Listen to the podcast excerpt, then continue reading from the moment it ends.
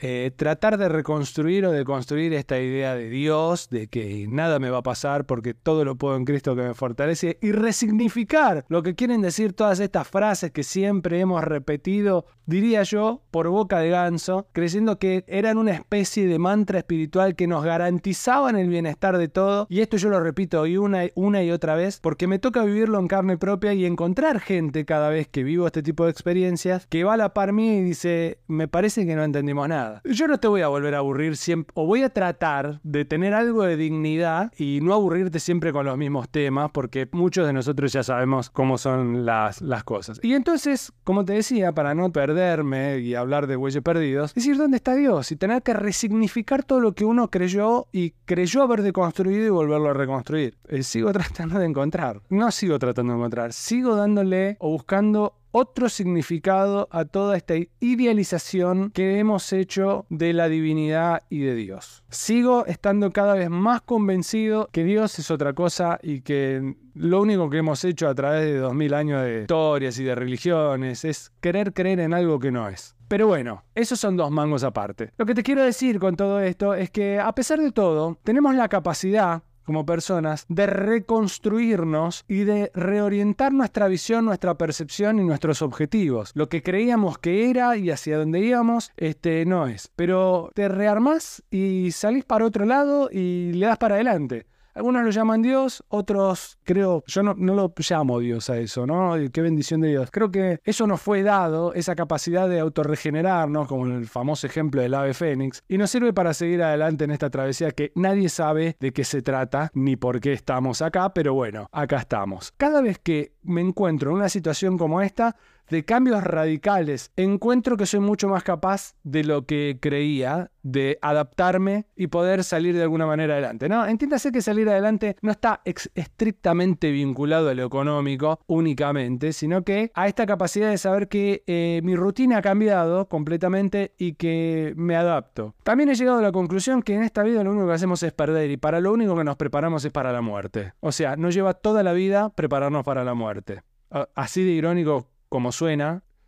No quiero hablar del Dios que enseña el mundo, que nos hemos enseñado, del cual yo he sido parte también. Quiero hablar de mi experiencia. Eh, le guste al que le guste y al que no, bien, o caiga quien caiga. Yo tengo que hablar de mi experiencia. Y yo no sé por qué en este ámbito está tan prohibido y está tan mal visto esto de hablar eh, lo que uno piense, lo que uno cree. Para mí es imposible que yo vuelva a retomar ese camino que tomé al principio de esta expresión del evangelista. Por lo menos no por ahora. No coincido con esa visión. La de hace dos años y medio atrás o tres, no me acuerdo, casi tres. Entonces, este, esto es lo que viene. La buena noticia dicen que de salvación por lo que dicen cuatro libros de la Biblia, el Evangelio, ¿no? Que son las buenas noticias.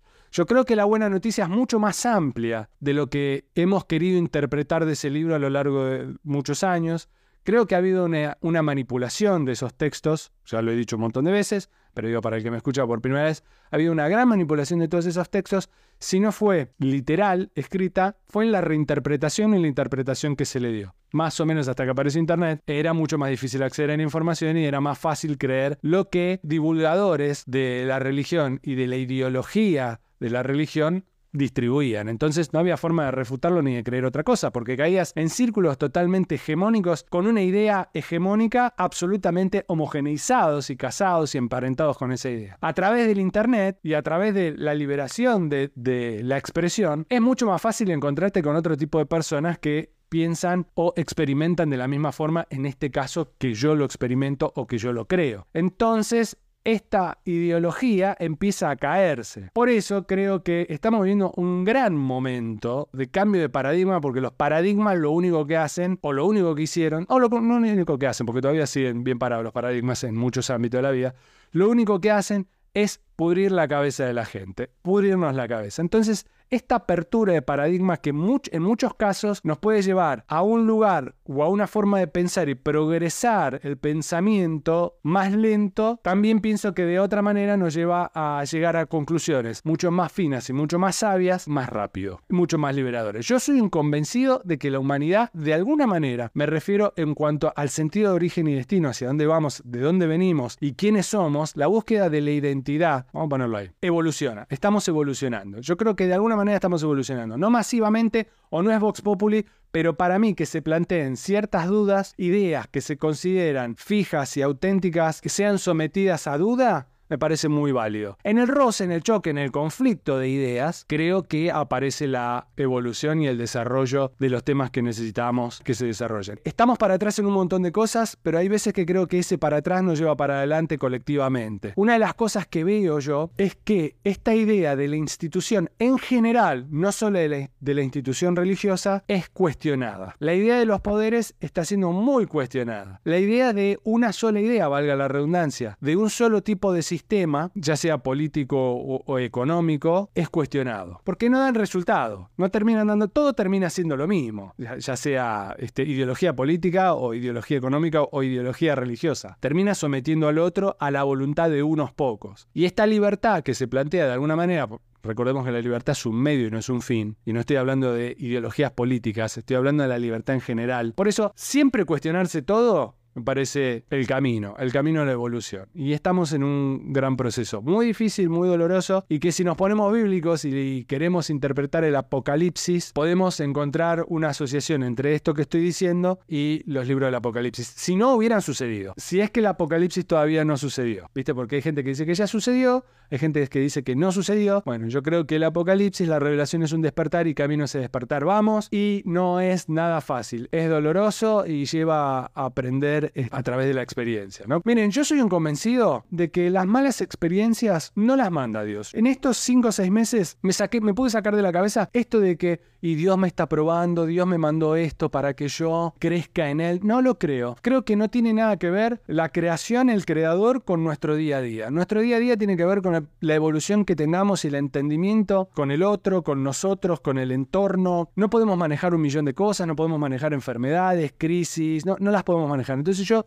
yo no creo que Dios nos mande eso para que crezcamos y aprendamos. Aprendemos del desarrollo mismo de la vida, de la fricción y de la experiencia. No creo que las cosas están escritas, realmente no creo, discúlpenme, yo sé que hay contextos en los que nos conviene creer que está todo escrito y que ciertas situaciones van a terminar siendo buenas porque la vemos tan mala que tienen que terminar siendo buenas, que es una especie de método de autocuración, de autoconvencimiento. Me convenzo de que está todo bien y que está todo escrito porque si no, ¿dónde pongo mis esperanzas? Y las esperanzas tienen que estar puestas en que más allá de que nos pase lo que nos pase, vamos a trascender y vamos a trascender de forma positiva. Ahí ya, viste, esto de por forma positiva, yo sé que suena mucho a, nueva era, pero créeme que no, que no tiene nada que ver. Creo que la vida es otra cosa, creo que Dios es otra cosa y creo que no vamos a dejar de sufrir, pero tampoco vamos a dejar de vivir cosas muy buenas. En medio de sufrimiento y en medio de alegrías. Vamos a tener, hay todo de todo y no depende de si Dios nos está digitando la vida bien o mal o qué hicimos mal para ser castigados. Nadie tiene la vida comprada, nadie tiene las situaciones compradas y aseguradas, nadie tiene la vacatada. En esta vida nadie tiene la vacatada, que esa es la idea, que compramos nosotros cuando terminamos yendo a un templo. Esa es la idea, o ese es el principio de la ideología de la religión, que vos tenés que estar bien con Dios para tener la vacatada, para que te vaya bien, para que seas bendecido, próspero, alegre, feliz, no se muera nadie. Y si funcionara así, no tendríamos los contextos que hemos vivido desde que el mundo es mundo, las desgracias y las gracias que hemos vivido desde que, el mundo es mundo. No hay lógica, no hay coherencia en el relato. Entonces, para mí, haberme o despojarme de este tipo de cosas, de ideas, es muy liberador. Me da mucho margen de acción, mucha libertad para poder seguir accionando, para poder seguir evolucionando y para poder transmitir mis experiencias y asimilar mis experiencias. Porque no es nada más contar mis experiencias para que otro aprenda. No, no, no, yo también las tengo que asimilar. Las tienen que asimilar mis hijos, las tienen, y yo tengo que asimilar las de mis hijos, y las de mi familia, y las de la vida. Entonces, entonces yo creo que la religión de alguna manera, y no es que esté despotricando contra ella, sino contra estas ideologías generalizadas que nos prometen el cielo, de alguna manera, en este caso la religión nos promete el cielo y la salvación, no es tan así. En nuestra vulnerabilidad es imposible asegurarnos que vamos a poder cumplir con todos estos requisitos que proponen para poder llegar a algún lugar. No se puede. Muchos me dirán, sí, pero Cristo, bueno, ponele, sí, pero Cristo, pero Cristo es vivir tu vida. Uno cuando es de Cristo o se le revela Cristo en su vida o se despierta Cristo en su vida, hace las cosas naturalmente porque eh, no, no, está mirando un libro o un patrón para ver si está dentro de los cánones o anales del cristianismo. Nos cuesta mucho la independencia intelectual. Muchos dirán, no, es la revelación del Espíritu. Listo, vamos a jugar con tus cartas. Nos cuesta mucho la independencia espiritual. Nos cuesta mucho entender que no se trata de otros, sino que se trata de nosotros. De nosotros para todos lados. Es del pecho para afuera. Este yo tenía un eslogan que decía hace dos años y medio, amigo, el cristianismo es del pecho para afuera, nunca es de afuera hacia el pecho. Es siempre del pecho para afuera, es siempre de nosotros hacia los demás. Es la comprensión, el entendimiento, en la medida que podamos, ¿eh? Y entender que somos débiles y entender que no somos este, 100% tolerantes y tolerables y nada de todo esto. Que tenemos límites y que quebramos, pero en la mayoría hay que tratar la mayoría de las veces de vencernos a nosotros mismos para poder dar lo mejor hacia afuera. Es durísimo, a mí me cuesta un montón. En la calle, me cuesta en el día a día, me cuesta en casa, pero hay que hacer un esfuerzo. Que creo que a veces, con la edad, con la madurez, de alguna manera, tenemos dos caminos. O nos ponemos este, peores, viejos cascarrabias, o nos pega mejor porque nos empieza a resbalar todo. Y hoy estaba leyendo un libro de, de Séneca, si no me equivoco, de, filosofía. Estaba en una librería y ojé eh, un libro que me encantó que, decía, Aprendiendo a morir. Y me, encantó, ¿no? O sea, valga la contradicción del título, Aprender a morir. Nos lleva toda la vida. Eh, me quedé pensando. Y está muy bueno. Entonces, me parece que este término de morir al yo es un término repugnantemente abusado, mal usado, tomado muy a la ligera, porque el morir al yo, morir al yo, nos lleva toda la vida.